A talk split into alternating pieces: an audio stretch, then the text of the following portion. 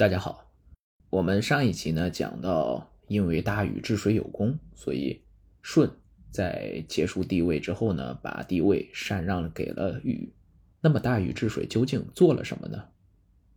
据说尧舜时代啊，正值冰河时代的后期，气候转暖，冰雪消融，致使海平面迅速升高，海水倒灌，古黄河改道从苏北平原入海。淮河淤积，汹涌的洪水就淹没了淮泗流域，沧海横流，洪水泛滥。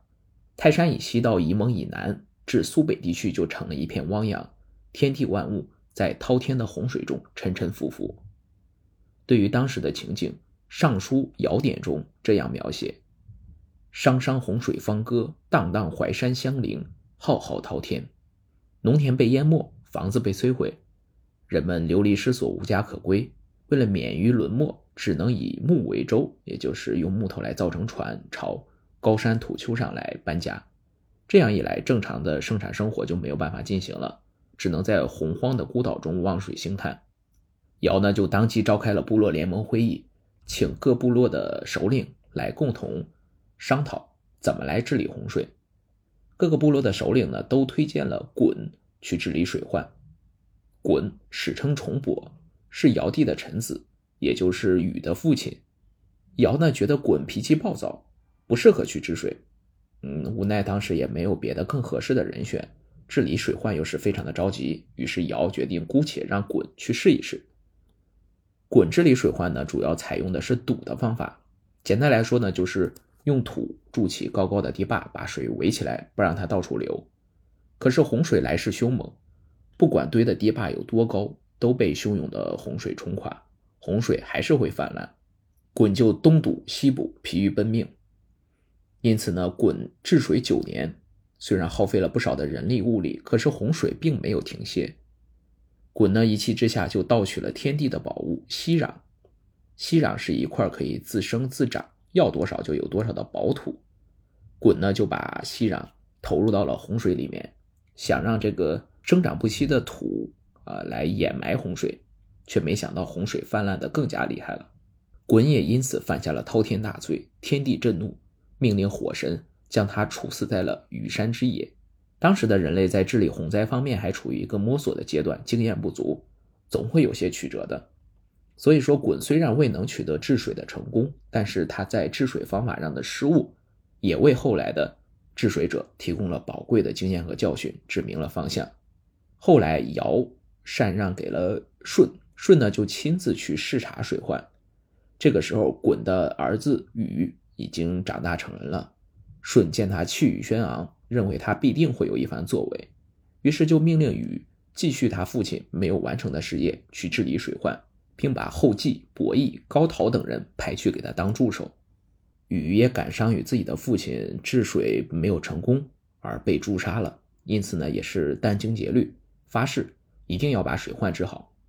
禹这个人，他本来就非常的聪明，还能吃苦耐劳。领命之后呢，就带着伯益、高陶和其他众人去勘察地势水情，寻找以前治水失败的原因。他带领着众人跋山涉水，朝上去追溯了黄河的源头，对黄河的上游、下游做了一次整体的考察。在这次考察中呢，他发现黄河其实除了主干河道。还有很多的分流流向了别处，在值得注意的地方，他把石头就堆积起来，或者砍倒树木作为记号，以便后续治水时可以进行参考。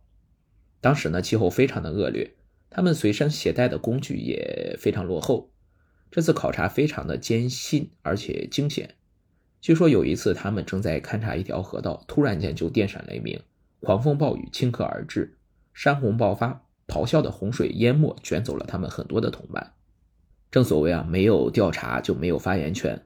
考察完毕，大禹对水情做了认真的研究，认为他父亲堵的方法是行不通的。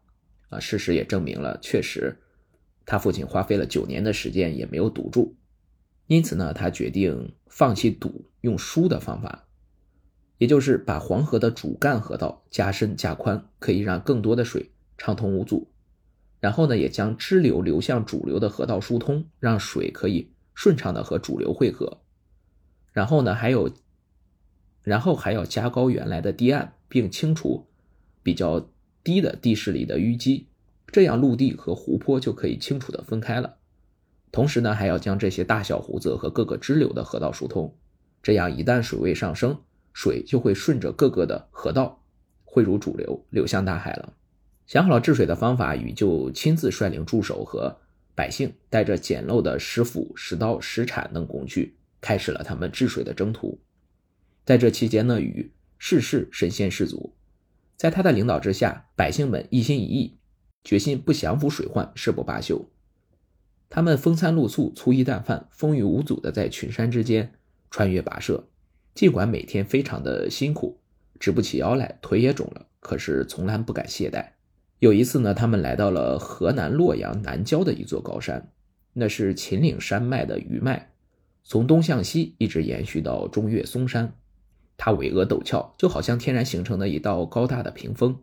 这座山的中段有一条九曲连环又很狭窄的天然水路，水量小的时候就会从山间形成涓涓细流，轻轻地流过；但是山洪爆发时，水就会咆哮着冲刷着狭窄的水道，拍打石岸。随时有可能会溢出，危害周围百姓的安全。于是大禹便决定集中将这条水道给它扩宽、凿深、打直。坚硬的山石磨坏了他们的工具，而且山上地势险恶，人们不是被掉下来的石头砸伤，就是跌落山下，还有的被洪水冲走。可是他们仍然毫不退缩，坚持在大山中开道。经过他们不懈的努力，终于在大山中间凿出了一条宽阔的水道。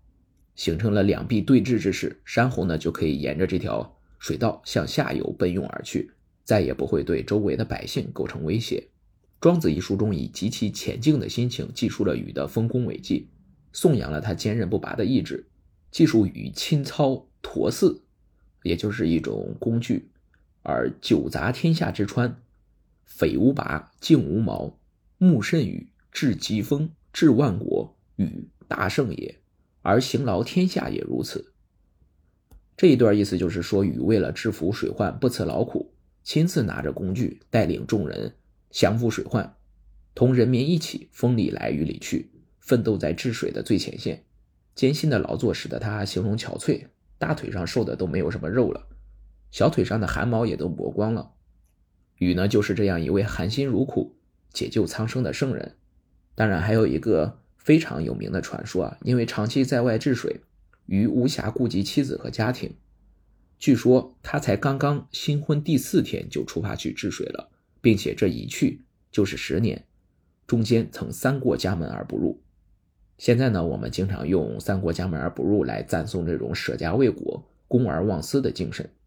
十年之间呢，他们翻越了一座又一座大山，疏通了一条又一条的河渠，足迹踏遍了九州。在禹的艰苦卓绝的努力下，治水的进展十分神速。淮夷其治，蒙禹其义。这个《史记》中记载的地方，就是淮河和沂水流过的蒙山和禹山之间。